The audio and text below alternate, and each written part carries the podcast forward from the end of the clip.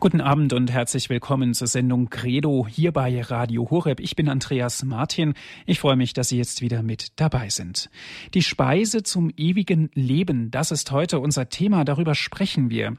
Liebe Zuhörer, unsere christliche Grundvorstellung ist, dass wir nach dem Tod einkehren in die Ewigkeit Gottes und dort Jesus schauen von Angesicht zu Angesicht. Sprich vom ewigen Leben. Was ist das ewige Leben? Können wir es uns überhaupt vorstellen? Können wir es beschreiben? Das sind so Grundfragen, die wir uns als Christ immer wieder stellen. Dennoch denken wir auch an von Leichnam, wo der Leib des Herrn durch die Straßen geht, gezeigt wird allen Menschen auch allen Nichtchristen, dann stellen wir uns natürlich berechtigt die Frage, ist das denn wirklich die Speise zum ewigen Leben? Was ist denn mit den Menschen, die vielleicht gar nicht an Christus glauben? Können Sie was mit dem Begriff Speise zum ewigen Leben anfangen. Darüber sprechen wir. Sie sehen, wir können dieses Thema von unterschiedlichen Seiten beleuchten. Wir sprechen heute Abend mit Herrn Diakon Werner Kiesig aus Brandenburg an der Havel und von dort aus ist er mit uns jetzt telefonisch verbunden. Grüß Gott und guten Abend, Herr Diakon. Grüß Gott und guten Abend, Herr Martin. Grüß Gott und guten Abend, wohlmeinende Hörergemeinde. Herr Diakon, schön, dass Sie sich wieder die Zeit genommen haben. Wir freuen uns sehr. Speise zum ewigen Leben. Sie sind Diakon und ich könnte mir vorstellen, Sie haben schon sehr oft die Monstranz, also das Zeigegerät mit dem Heiligen Leib, in der Hand gehabt und haben die Menschen gesegnet. Richtig. Ich habe es viele, viele Male in der Hand gehabt. Ich habe es bei Fronleichnamsprozessionen getragen. Ich habe es auf den Altar gestellt zur Anbetung. Das ist schon eine ganz, ganz tolle Sache, die mich immer wieder neu bewegt und die trotzdem so unbegreiflich bleibt und so schwer zu vermitteln ist und die eigentlich nur der wirklich erfahren kann, der sich Zeit nimmt dafür und davor auch aushält. Und das Schauen auf ihn übt und dem wird, denke ich, auch sowas geschenkt. Natürlich gibt es auch vernünftige Gründe dafür, weshalb das so ist. Das erste ist natürlich, dass der Herr es gesagt hat. Das ist mein Fleisch, das ist mein Blut. Und wer davon isst und davon trinkt, der hat das ewige Leben und ich werde ihn auferwecken am letzten Tag. Diese, diese Verheißung, die als Grundpfeiler steht über alle Zeiten und in allen Gegebenheiten unverrückbar und an der die katholische Kirche und auch die Ostkirche in ganz besonderer Weise festhält. Leider sind da auch schon die ersten Schwierigkeiten zum Protestantismus rüber, aber das klinken wir jetzt einfach mal aus. Ich habe zum Eucharistischen Kongress, ich war auch da, und äh, habe mir für jeden Tag eine Katechese ausgeguckt und eine Messfeier mit jeweils einem Bischof. Aber das ist alles jetzt nicht so wichtig, sondern ich habe eine sehr, sehr schöne Sache gehört bei unserem Festkonzert. Der Priester, der durch das Programm führte, der hat erzählt, dass ein Muslim kam und hat gesagt, wie soll denn das gehen, dass dieses Stück Brot Fleisch und Blut eures Jesus Christus wird. Und dann hat der Priester, dem diese Frage gestellt wurde, geantwortet, weißt du, die Menschen essen und trinken. Und was essen sie alles und was trinken sie alles? Ob das Gebäck ist, ob das Fleisch ist, ob das Gemüse ist, die ganze Bandbreite. Und alles, alles, alles wird immer wieder Fleisch. Nämlich ihr Lebensfleisch, ihr, ihr Körper wird daraus gebildet. Wenn sie kleine Kinder sind, wachsen sie, weil das in sie hineinkommt, wird alles verwandelt in das, was Fleisch und Blut ist. Und wenn das im menschlichen Bereich geht, um wie viel mehr geht das doch bei Gott? Und das Zweite ist, du fragst, wie kann denn das sein, dass in dieser winzig kleinen Hostie so etwas Großes ist? Und meine Antwort, so sagt der Weise, guck, mich, guck dich zusammen mit deinen Augen. Was kannst du alles sehen? Und die Bilder, sie passen in dein Auge. Die weite Landschaft, kilometerweit, es passt in dein Auge. Und wie klein ist dein Auge und wie groß ist die Welt, die darin gespeichert werden kann. Und die dritte Frage, die du stellst, ist, wie kann denn in so einem Teil das Ganze immer wieder sein? Wie kann denn in allen Hostien auf der ganzen Welt, wie kann denn da immer wieder der ganze Christus sein? Und meine Antwort, wenn du dich vor einen Spiegel stellst, dann siehst du dein Spiegelbild in diesem Spiegel. Und wenn du den Spiegel zerschlägst, dann sind es tausend Splitter und in jedem einzelnen Splitter kannst du dich sehen. Und wenn das schon so geht in dieser Welt, um wie viel mehr geht das doch bei Gott? Und er erzählte, der Muslim ging weg voller Staunen und voller Verwunderung. Vielleicht ist das auch das für uns, dass wir staunen und uns verwundern erstmal. Wir können das nicht begreiflich machen, wir können das nicht verstehen, wie es geht. Aber diese Bilder, mich hat das doll beeindruckt, mich hat das doll bewegt und ich habe gedacht, ja, das sind großartige Bilder. Natürlich kann man Wenns und Abers dahinter machen, aber irgendwo helfen sie vielleicht zu einem Zugang zu diesem großen Geheimnis Brot für das ewige Leben, von dem der Herr sagt, eure Väter haben in der Wüste das Manna gegessen. Auch das half ihnen zu überleben in dieser Zeit. Aber das ist nichts im Vergleich zu dem, was ich euch gebe. Sie sind gestorben. Ihr aber werdet ewig leben. Und an dieser Stelle, da denke ich immer, ob wir überhaupt noch dieses ewige Leben wirklich ernst nehmen, ob das wirklich eine Rolle spielt, ob wir nicht alle schon viel zu diesseitig sind. Der Herr Lütz hat einmal gesagt, die Lebenserwartung der heutigen Menschen ist wesentlich kürzer. Und dann hielt man ihm entgegen, aber die werden doch schon mittlerweile 80 und 90 und 100 Jahre, sagt er. Aber das ewige Leben haben sie nicht mehr im Blick. Und was sind dann 80 oder 90, 100 Jahre? gemessen an der Ewigkeit. Ein Tropfen am Eimer, nicht mehr und nicht weniger. Wer von diesem Brot isst, hat das ewige Leben. Das ist das Unglaublichste, glaube ich, was Gott für uns tun konnte, was er uns damit geschenkt hat. Und das ist das, das größte Geheimnis und das ist das größte Geschenk und es ist das größte Wunder. Und wenn wir jetzt den Eucharistischen Kongress hatten, dann ging es genau darum, das wieder in den Blick zu nehmen. Und anhand der Leute, die da versammelt waren, hatte ich sehr stark den Eindruck, das sind genau die, die das noch wissen und die Stützung, Ermutigung, Kräftigung gesucht haben und sagen, gibt es noch dieses klare Wort der Kirche, dass das so ist und nicht nur all das Fragwürdige, was sich da breit macht, all die Oberflächlichkeit, sondern gibt es noch das in die Tiefe dieses Geheimnisses schauen.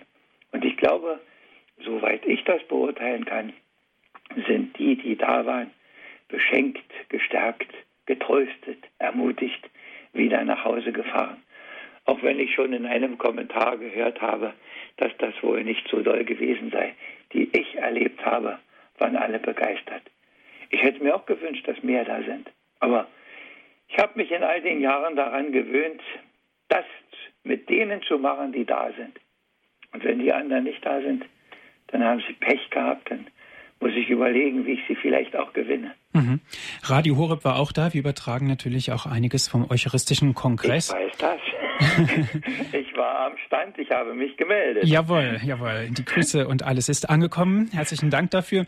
Ja. Herr Diakon, die Speise zum ewigen Leben, so haben wir ja diese Sendung genannt. Im Grunde genommen sprechen wir ja über das Brot und Wein unter den Gestalten. Das ist ja eine theologische Spitzfindigkeit.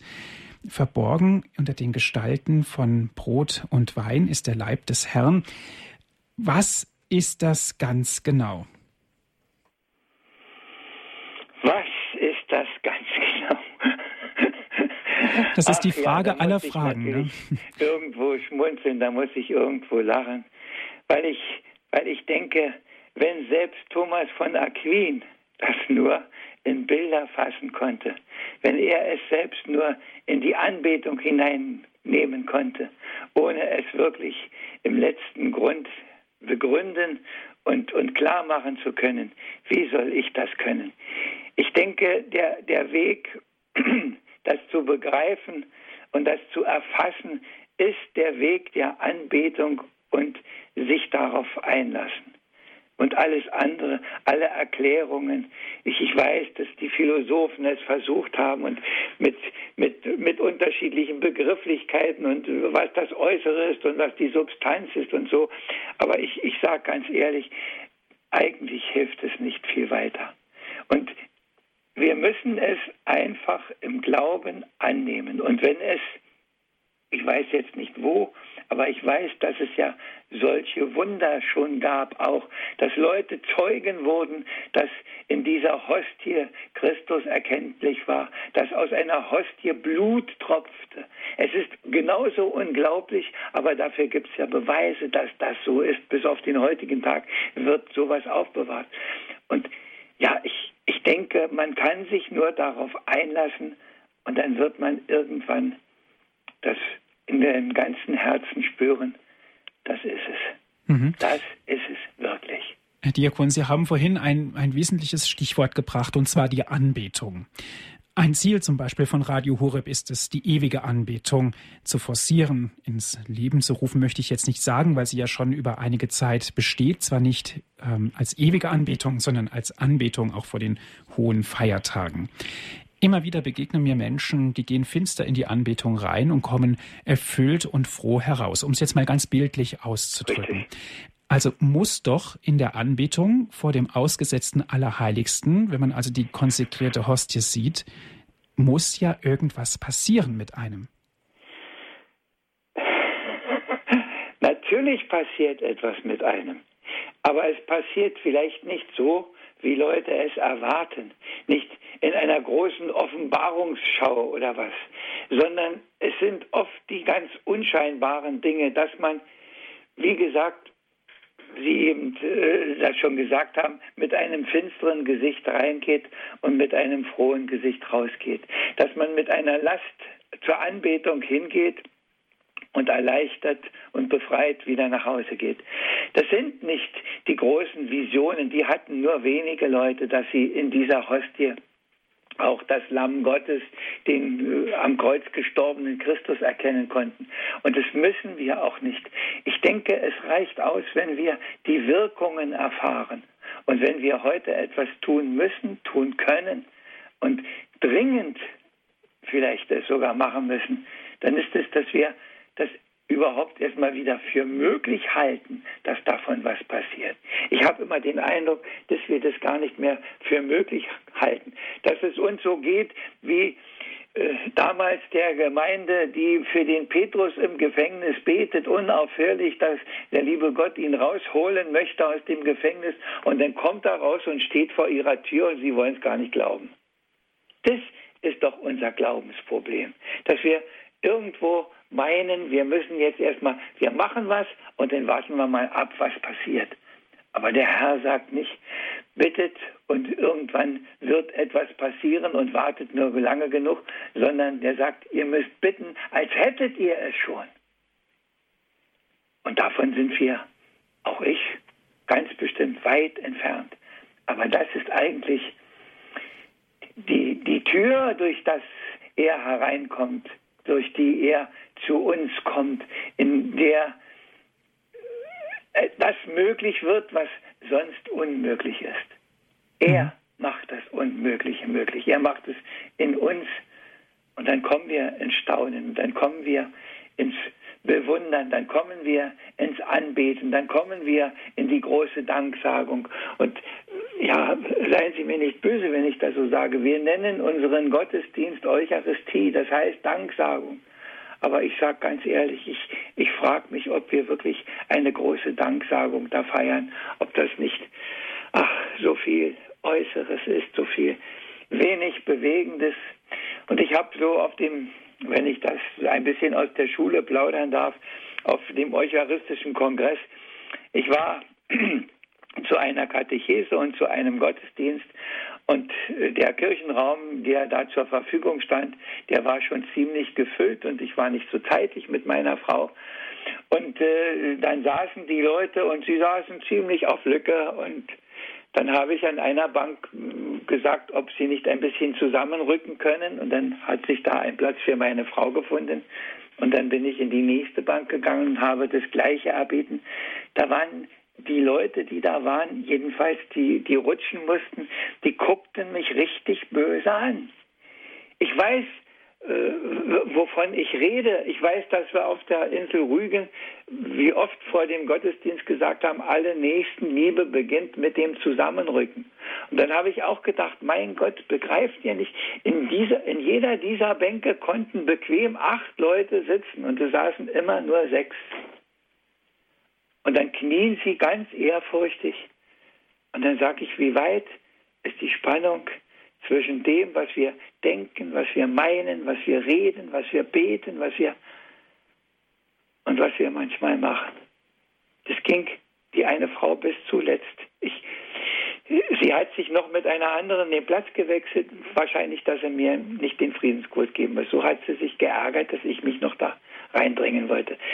Liebe Hörerinnen und Hörer, das ist mir ein Herzensanliegen, dass wir aus dem, was wir glauben, was wir singen, was wir beten, was wir bekennen, und ich werde nicht müde, es zu sagen, dass daraus eine Wirklichkeit unseres Lebens wird und nicht nur ein frommer Augenblick in einem heiligen Moment, sondern er möchte uns in unserem Alltag verwandeln durch sein Kommen. Er möchte wir sind nur Gast auf Erden, aber einer gibt Geleiter. Er möchte der sein, der mit uns durch diese Zeit geht, an jedem Tag, von morgens bis abends, Tag und Nacht. Und darum ist er ein Stück Brot geworden. Ein Stück Brot geworden für uns, die Speise zum ewigen Leben, erfahrbar zum Beispiel in der Anbetung, wie es gerade Herr Diakon Kiesig uns ausgelegt hat. Was genau Anbetung ist und wie es funktioniert, erfahren Sie jetzt gleich hier in der Sendung Credo bei Radio Horeb. Die Speise zum ewigen Leben, das ist heute unser Thema. Wir hören hierzu Herrn Diakon Werner Kiesig aus Brandenburg.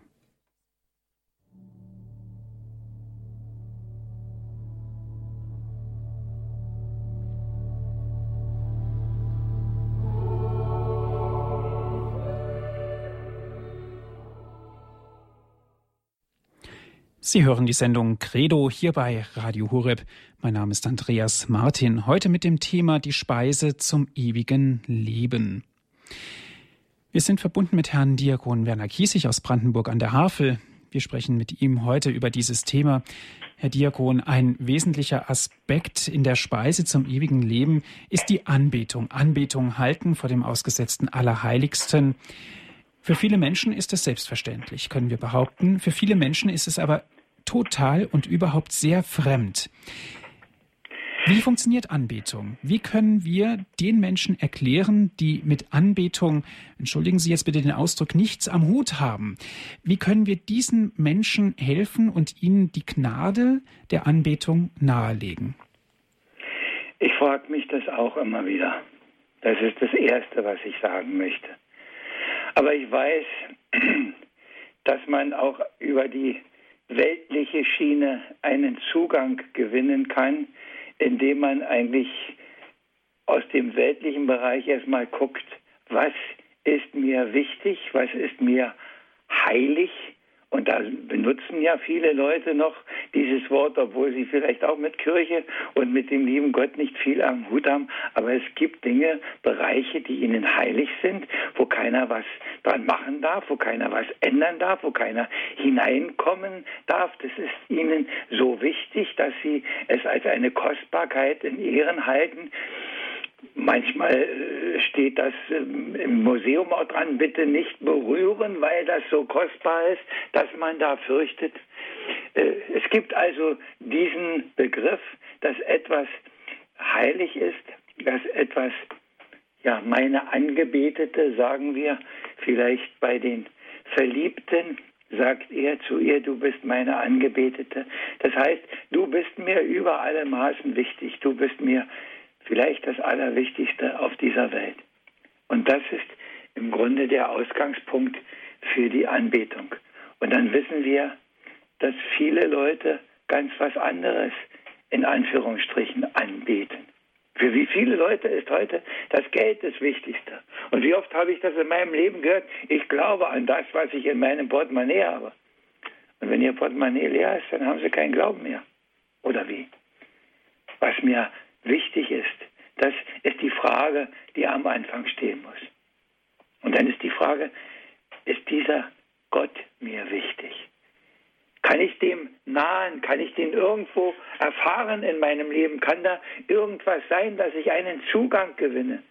Ich gewinne den Zugang natürlich nicht, wenn ich in den Tag hinein lebe, wenn alle Dinge, die zu konsumieren sind, nur noch mein Leben ausmachen.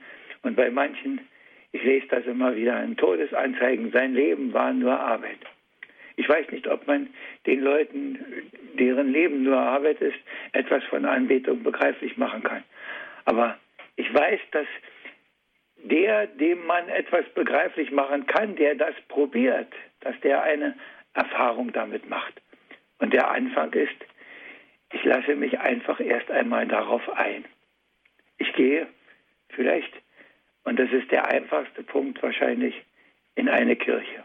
Ich kann natürlich auch in der Natur irgendwo, aber da ist die Gefahr groß, dass ich mich äh, verliere an all das Schöne und das dahinter vielleicht doch nicht sehe. Aber in der Kirche, in einer katholischen Kirche, wo man darauf hingewiesen wird, dass da etwas ganz Besonderes ist, die rote Lampe leuchtet, da ist ein Tabernakel, dass man das Leuten auch bewusst sagt, dass da das Kostbarste drin ist, was wir haben. Und vielleicht kann man auch Leute dazu ermutigen, ermuntern, dafür gewinnen, indem wir, wir, die wir eigentlich sagen, dass wir wissen, dass das das Kostbarste ist, auch damit umgehen, dass andere das merken können. Ich habe das so gedacht bei der Prozession in Köln. Wie lang war sie? Und in meinem Umfeld waren Leute, die haben nur gequatscht, die ganze Zeit nur gequatscht. Ich habe sie vorsichtig, behutsam, habe sie gefragt, ob sie meinen, dass das der richtige Ort ist. Wir sind hinter dem Allerheiligsten hergegangen. Und da denke ich, wenn wir schon nicht hinter dem gehen, wenn wir schon damit nicht umgehen, wie wollen wir, wie wollen wir Leute dazu gewinnen, wie wollen wir Leute zum Staunen bringen, wenn, wenn wir in so einer geballten Ladung da über die Brücke gegangen wären, dann wären die, die sich vorbeidrängen wollten, weil sie noch ihren Jogging machten, die würden betroffen sein und sagen, was ist, was ist hier los? Dass Leute in solcher Sammlung hier, in solcher großen Menge gehen. Was ist hier los? Ich muss den Punkt rauskriegen vielleicht. Aber wenn das sich verläuft, wenn das alles abläuft, Anbetung heißt, still werden. Und ich fürchte, dass wir in unserer Kirche viel davon verloren haben. Und für mich ist so ein, ein Punkt gewesen, das schöne Lied, die Übertragung von Thomas von Aquin. Heute singen wir Gottheit tief verborgen, betend nahe ich dir. In der alten Fassung hieß es, in Demut bete ich dich, verborgene Gottheit an.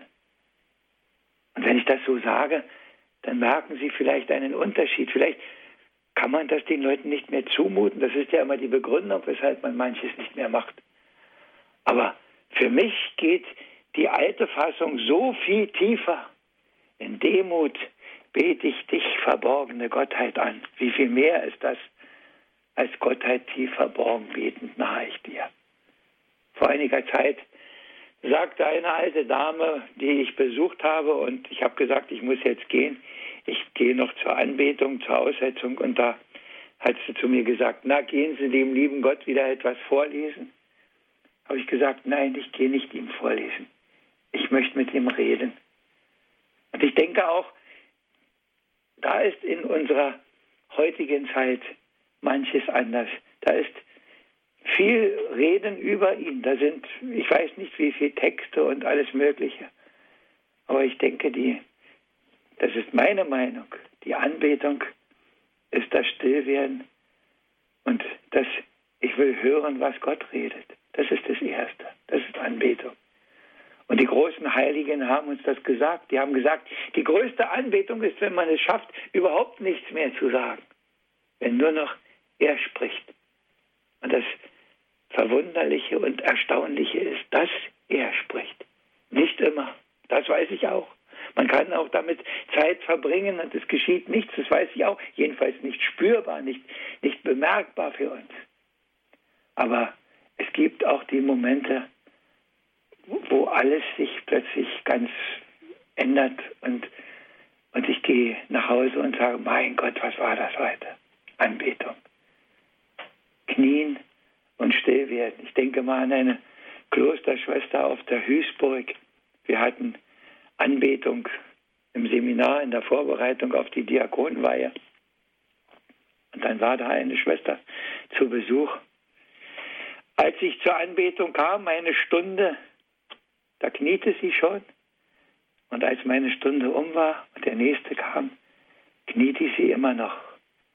Und da ich hinter ihr in der Bank war, sie war in der zweiten oder so, sie hat nicht gewackelt und nicht gemuckt und, und gar nichts. In dieser Stunde, die ich sehen konnte, ich habe gedacht, wie geht das?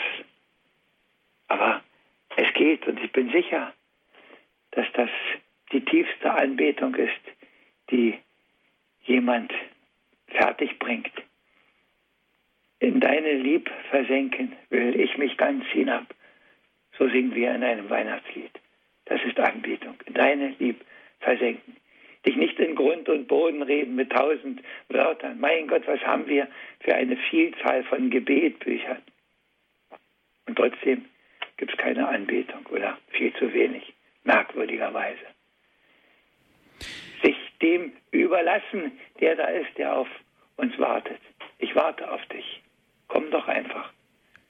Sich einfach darauf einlassen. Ich denke, das ist was ganz Wichtiges in Bezug auf Anbetung, ohne Vorsätze und ohne diesen Du musst jetzt Charakter hineinzugehen, sondern sich frei machen, die Antennen nach oben richten, sich auf Gott, ja. auf Gottes Ruf auch einlassen.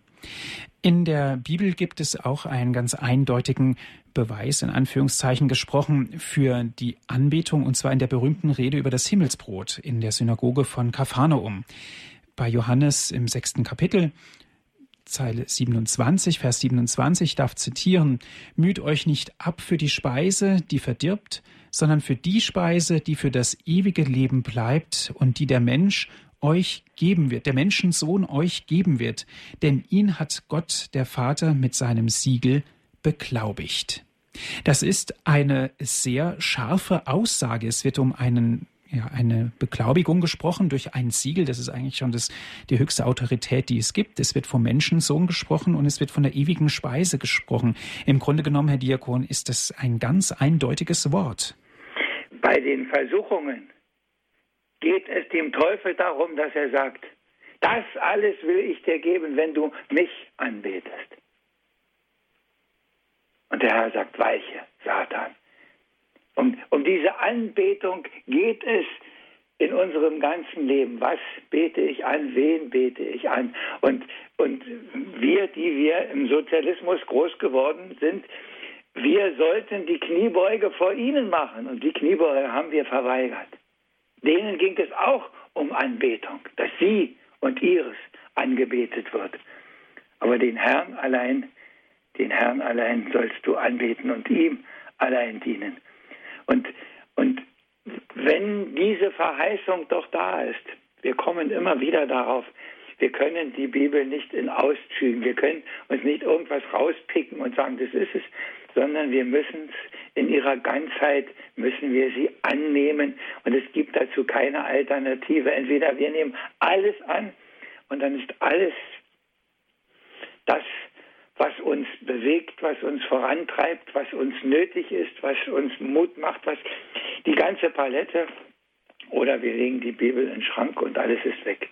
Es gibt nicht ein bisschen mit der Bibel und es gibt nicht ein bisschen Anbetung, sondern ich bete an oder ich bete nicht an. Oder sagen wir mal, ich bete an oder ich bete das Falsche an, denn anbeten tun wir ja. aber das Falsche, nicht selten das Falsche. Und wie hat der fromme Mann in der Kirche gesagt, er schaut mich an und ich schaue ihn an. Das ist Anbetung. Und ich glaube, in unserer hektischen Zeit fällt das vielen Leuten sehr schwer. Und ich denke immer an meinen, an einen Exerzitienpater vor vielen, vielen Jahren, der gesagt hat zu mir, wenn Sie sich vornehmen anzubeten, dann nehmen Sie sich eine Zeit vor, von der Sie ganz sicher sind, dass Sie die auch durchstehen können. Lieber kürzer, aber bleiben Sie bis zum letzten Sekündchen dann auch dabei.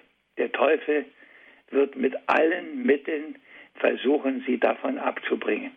Und oft sind die Abbringungsmöglichkeiten so banal, dass man meint, man muss plötzlich auf die Toilette, dass plötzlich ganz andere Gedanken in einem Kopf sind. Bleiben, bleiben, bleiben, egal was passiert und sagen, du bist da und ich komme zu dir. Du bist da und ich komme zu dir. Nicht mehr und nicht weniger oder welches Wort Sie auch immer finden.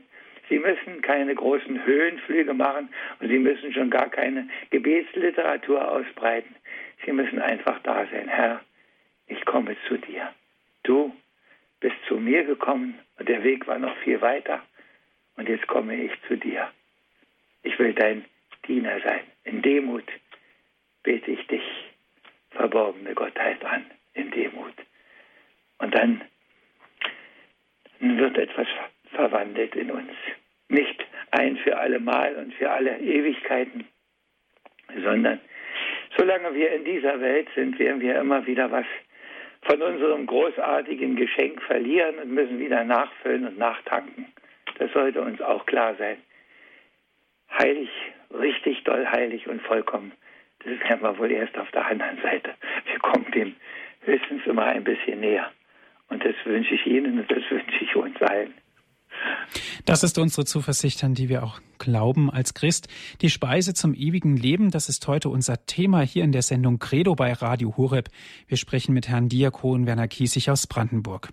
Herzliche Einladung jetzt an Sie, liebe Hörerinnen und Hörer, sich mit einzubringen in diese Sendung. Gerne dürfen Sie jetzt mitsprechen. Was bedeutet für Sie denn die Speise zum ewigen Leben? Was bedeutet für Sie die Anbetung? Wir sind gespannt auf Ihre Fragen, auf das, was Sie uns mitteilen möchten. Mein Name ist Andreas Martin. Sie hören die Sendung Credo hier bei Radio Horeb.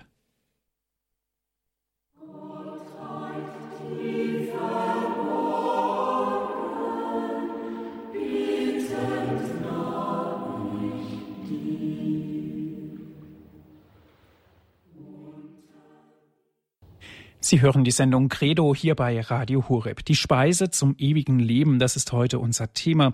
Wir sprechen mit Herrn Diakon Werner Kiesig aus Brandenburg an der Havel. Er ist uns von dort aus per Telefon zugeschaltet und herzliche Einladung an Sie, liebe Hörerinnen und Hörer, sich mit einzubringen in diese Sendung.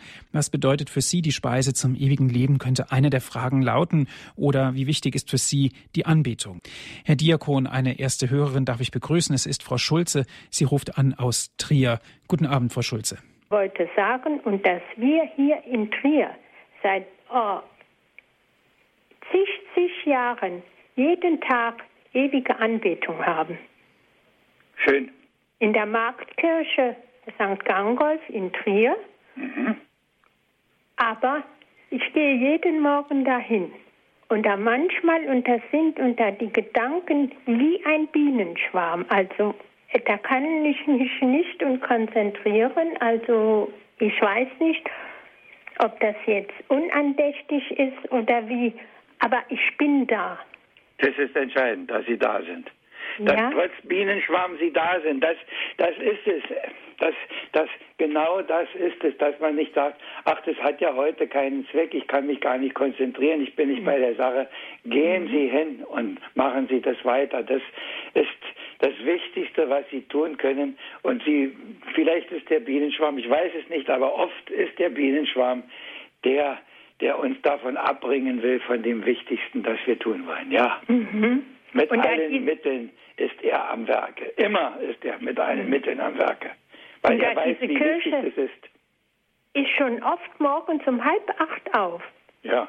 Und da sind sie da ganz allein in der Kirche und ganz stille, überall stille, also so schön, aber da trotzdem ist man und manchmal, wie soll ich sagen, abgelenkt.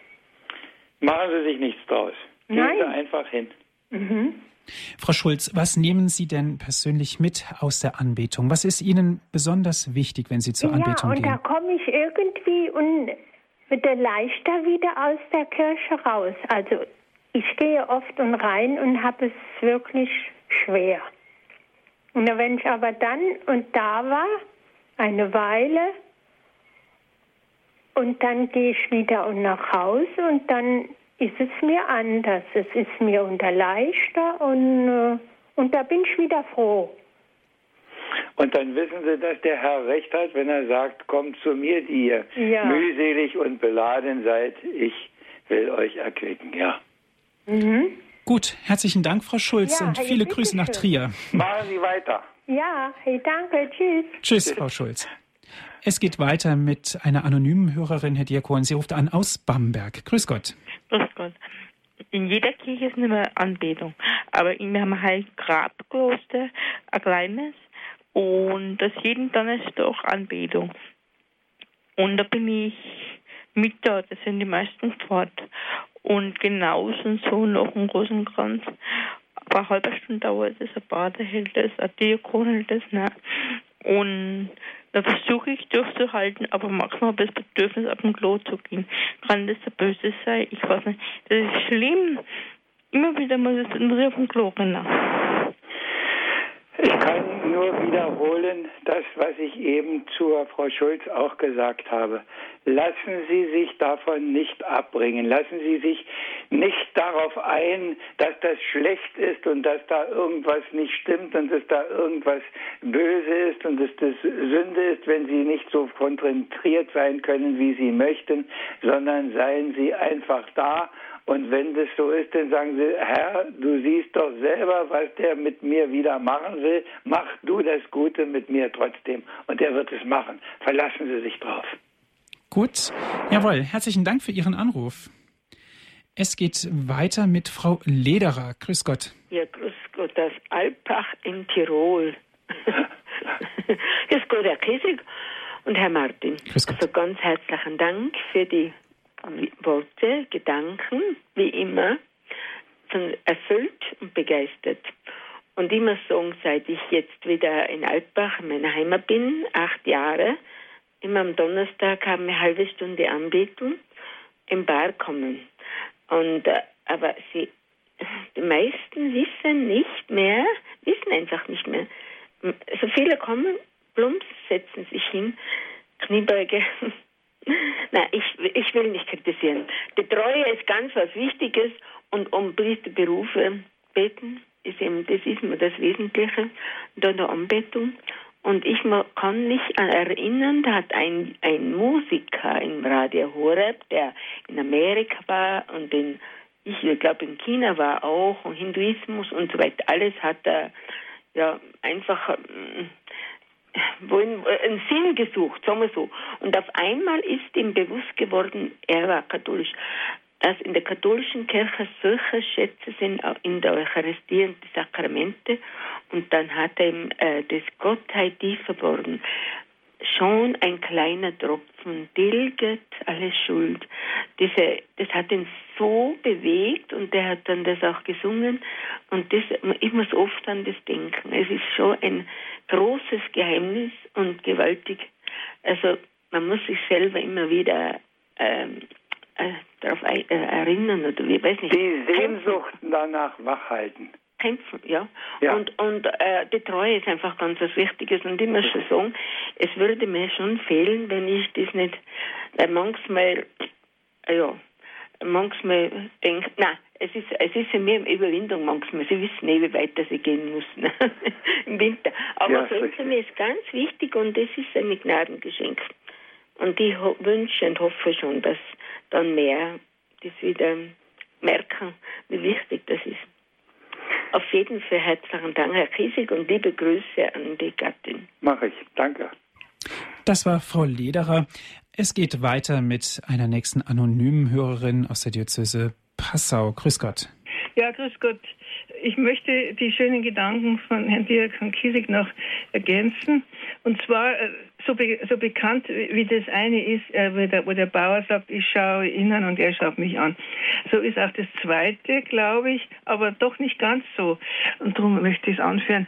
Äh, mein Afrikaner ist auch nach der Heiligen Messe noch lange knien geblieben und hat immer zum Tabernakel geschaut und dann hat ihn auch jemand gefragt, was er, was er macht und dann äh, sagt er, ich halte mein Herz an die Sonne. Ja, ich kenne die Geschichte ein bisschen anders, aber das ist so ja? ähnlich. Ja, ich sitze in der Sonne, wenn Christus die Sonne ist, ich sitze in der Sonne. Ja. Ach so, ja, so ähnlich. Ja, ich ja aber das ist ja, genau das ist es. Nicht viele Schalt Worte. Ein Herz an die Sonne. Ja.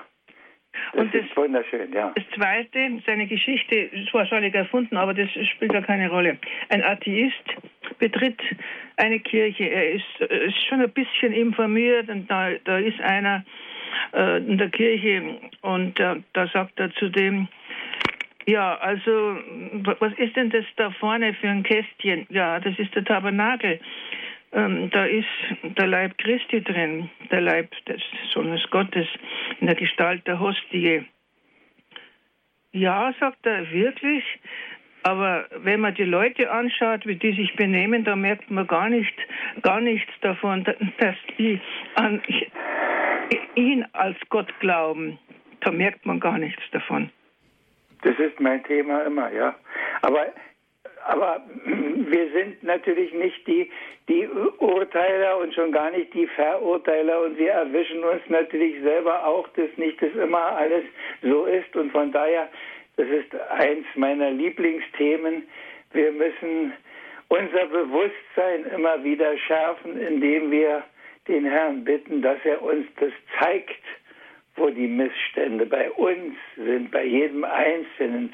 Denn wie viele Dinge wollen wir in guter Weise? Was ich am Anfang gesagt habe, die, die Damen, die da ehrfürchtig knien, die wollen bestimmt ganz fromm sein und merken gar nicht, wie weit sie davon entfernt sind. Wir müssen es merken und wir müssen, glaube ich, darum ganz doll bitten und beten, dass wir es merken, wo es nicht stimmt mit unserer weiß, Kniebeugen sind nicht mehr modern, da wird so eine angedeutete Verneigung gemacht. Ich kenne das alles. Das Allerheiligste, woran merkt man, dass es das Allerheiligste ist, ja. Aber ja, aber ich, also ich finde, man, man, muss auch das Bewusstsein vor allem bei den Kindern schon schärfen. Wenn man die Ministranten beobachtet, manche machen die, die Kniebeuge ganz bewusst, schauen zum Tabernakel und, und andere, die haben natürlich den Kopf sofort schon bei der Sakristei und so weiter, also die machen den so gewohnheitsmäßig. Und äh, das, das liegt schon auch ein bisschen an der Anleitung, glaube ich. Natürlich, das liegt gerade bei den Kindern, bei den Jugendlichen liegt es daran, wie wie wird zu Hause damit umgegangen, wie macht der Priester das, wie macht es die Gemeindereferentin oder die Klosterschwester, die noch da ist, die das vielleicht anleitet, wie gehen die damit um? Wenn der Pfarrer keine Kniebeuge macht, braucht er sich nicht wundern, wenn die Messdiener das auch nicht machen. Wenn er die Hände nicht mehr falten kann, äh, braucht er sich nicht wundern. Und da, ja, ich denke, dass man nicht immer die großen Gefühle haben kann. Aber ich denke, dass man sich eine gute Form auch anerziehen kann, die einen dann trägt, wenn man selber nicht so in Form ist. Mhm. Mein alter Pfarrer hat immer gesagt, die, auf, auf die Kirchengebote bezogen, aber das passt da auch, die Kirchengebote ersetzen nicht unseren Willen, aber sie sind der Krückstock, wenn es uns nicht so gut geht. Ein Garant dafür ist eigentlich das Beispiel, wo wir als Christ vorangehen sollten. Und damit überträgt sich das auch auf die Messdiener und schlicht einfach auch auf die Gemeinde. Ne? Ja, danke schön. Das war also eine anonyme Hörerin aus der Diözese Passau. Herzlichen Dank für Ihren Anruf. Es geht weiter mit Frau Selig. Grüß Gott. Ja, grüß Gott. Also wir haben eine Kapelle in unserem Ort und weil wir schon immer jeden Sonntag immer Andacht haben und da hat einmal ein Pfarrer gesagt, und weil ihr betet, so soll ihr auch das Allerheiligste da haben. Und wir halten da durch jeden Sonntagabend um 7 Uhr. Wir singen jetzt mal ein Sakramentslied und, und beten einige Gebete. Und wir sind immer so die fünf, sechs Frauen, wo immer zusammenhalten und die müssen die Sonntagabends um sieben und die Mittwochabends um sieben beten wir auch immer miteinander und für alle Anliegen und Fürbitten bringen wir dort. Und, und jetzt habe ich gehört, dass auf dem Eucharistischen Kongress der Kölner Erzbischof gesagt hat, wenigstens eine Viertelstunde sollte in der Woche jeder anbeten. Und da haben wir alle zueinander gesagt, also wir machen das in der Woche zweimal sogar und, und zweimal eine halbe Stunde wenigstens. Da machen Sie es für die anderen immer für ein paar gleich mit. Und ich denke, das ist auch das so ein, das ist immer mein Thema, dass man, wenn man sowas macht, rechts und links immer alle die in Gedanken, im Geist neben sich setzt, für die man heute stellvertretend da ist. Wenn die Sintflut nicht eingetreten wäre und Sodom und Gomorra nicht untergegangen wäre für ein paar Gerechte, dann denke ich so, dass die paar Gerechten, die sind heute da und die bewahren uns ganz sicher auch heute vor vielem, was sonst noch viel schlimmer wäre. Man weiß das nur nicht und man rechnet nicht damit, aber ich rechne damit, dass da eine Menge Leute sind, die in aller Stille den Dienst für die Welt tun und die sagen, lieber Gott, du siehst, was die alle für Mist machen, aber wie Mose auf dem Berg, ich, aber wir, aber unsere kleine Gruppe, wir bitten dich für die, mach denen doch auch noch klar, worum es geht, öffne ihnen doch auch noch die Augen, damit sie auch noch was begreifen. Wir bitten dich für sie. Unsere große Fürbitte, das, das ist unser Auftrag. Das ist, und wir hören unseren Heiligen Vater, unseren Neuen, wie er es auch sagt. Ja, also und tröstlich ist für uns das Wort, wo zwei oder drei meine Namen versammelt Richtig. sind, da bin ich mitten unter ihnen. Richtig. Und ich sage einmal, wir machen stellvertretend, die wo nicht kommen zu uns. Ja. Wunderbar. Also, Dankeschön. Dankeschön. Vergelt's Gott. Segne es Gott. Alles Gute. Danke. Es geht weiter mit Frau Geiger. Sie ruft an aus Bergisch Gladbach. Ja, grüß Gott. Grüß Gott. Ich danke dem Herrn Diakon und auch dem Herrn Martin ganz herzlich für die Anregungen, die wir heute Abend bekommen haben. Aber einem Satz von Herrn Diakon kann ich nun absolut nicht zustimmen und ich glaube, dass er auch nicht das so gemeint hat. Äh, Sie sagten, Christus liebt uns so, dass er immer bei uns sein will, Tag und Nacht. Und darum ist er ein Stückchen Brot geworden. Und das möchte ich ja doch gerne berichtigt haben, denn Christus wird nicht ein Stückchen Brot, sondern das Stückchen Brot wird Christus. Gut. Geschenkt. Also natürlich, natürlich, da, brauchen wir nicht drüber nicht feilschen. Das, wir meinen das Gleiche. Dann ist es gut. Ja. Schönen Dank und Richtig. schönen Abend.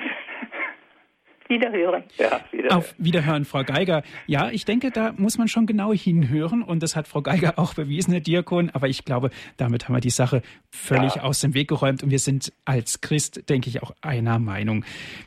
Besonders Sie auch als Diakon, die Sie ja auch ein kirchliches Amt innehaben und wissen, worum es geht.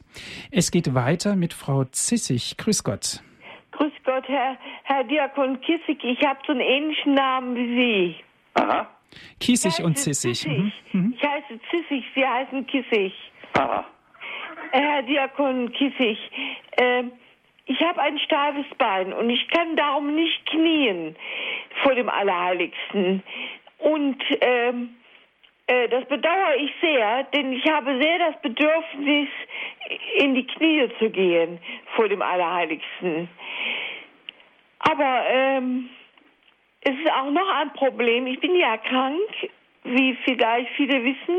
Ich habe eine seelische Krankheit und ich muss immer mit mir flüstern. Ich komme gar nicht zur Ruhe vor Jesus und vor Christus, äh, dass ich äh, mal die Stille ertragen kann. Jetzt hat Pfarrer Kronenberg mir geraten, jeden Tag zehn Minuten die Stille zu halten. Und äh, das kann ich ja vor dem Allerheiligsten am besten. Da habe ich doch recht, oder? Da haben Sie natürlich recht, aber, aber die andere Seite ist natürlich, äh, was man nicht kann, muss man nicht. Man muss nur das, was man kann, ihm hinhalten. Und wir können, und das ist ja Gott sei Dank so, wir können ihm auch unser ganzes Unvermögen hinhalten. Wir müssen nicht die Perfekten, wir müssen nicht die Vollkommenen sein. Wir müssen danach streben, aber wir müssen es noch nicht sein. Und wir können uns darauf verlassen und wir können ihm vertrauen, dass er das, was wir ihm hinhalten, annimmt. Und wenn wir ein steifes Bein haben, dann haben wir ein steifes Bein, dann geht es halt nicht mit der Kniebeuge.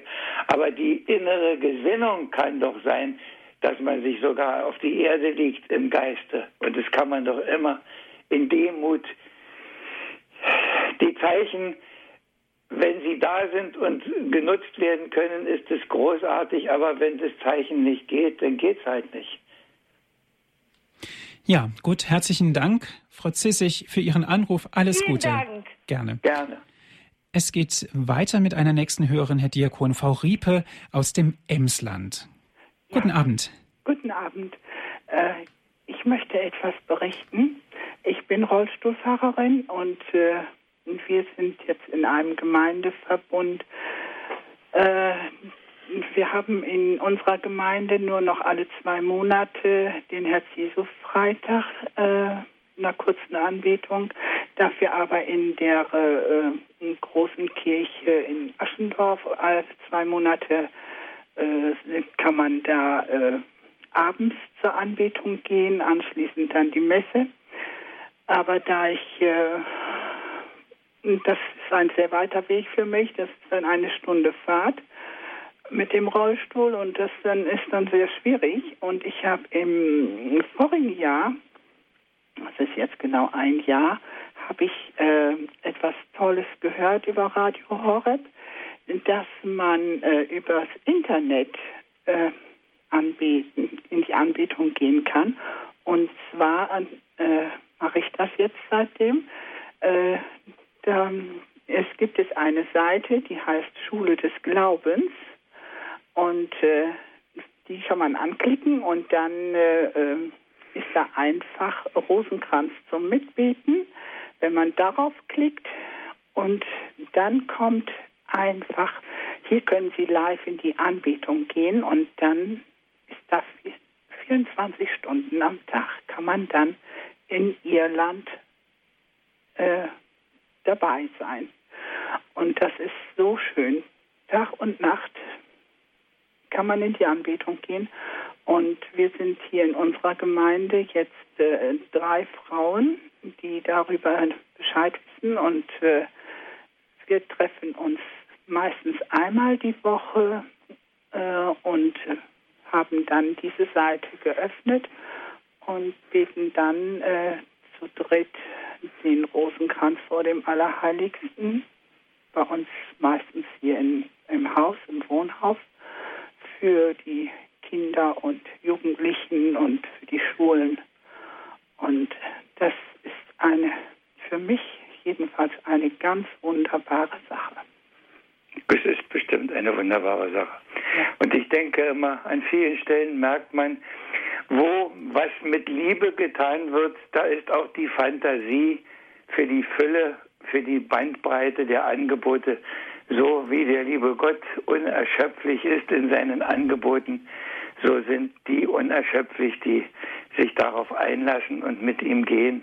Und da werden solche Dinge, wir, wir machen ja solche Erfahrungen, da werden Orden gegründet, da werden Gemeinschaften gegründet. Die Liebe hat Fantasie, weil die Liebe, wie heißt es, auch in tausend Zungen reden kann und möchte. Ja, herzlichen Dank, Frau Riepe, ja. für Ihren Anruf. Alles ich Gute. Danke auch aus ganzem Herzen. Gerne. Auf Wiederhören. Auf Wiederhören. Herr Diakon, die Sendezeit neigt sich nun langsam dem Ende zu. Die Speise zum ewigen Leben, so haben wir ja diese Sendung genannt. Herr Diakon, wir sprachen jetzt eigentlich sehr viel über das Thema Anbetung. Wie kann es geschehen? Was erfahren wir dabei?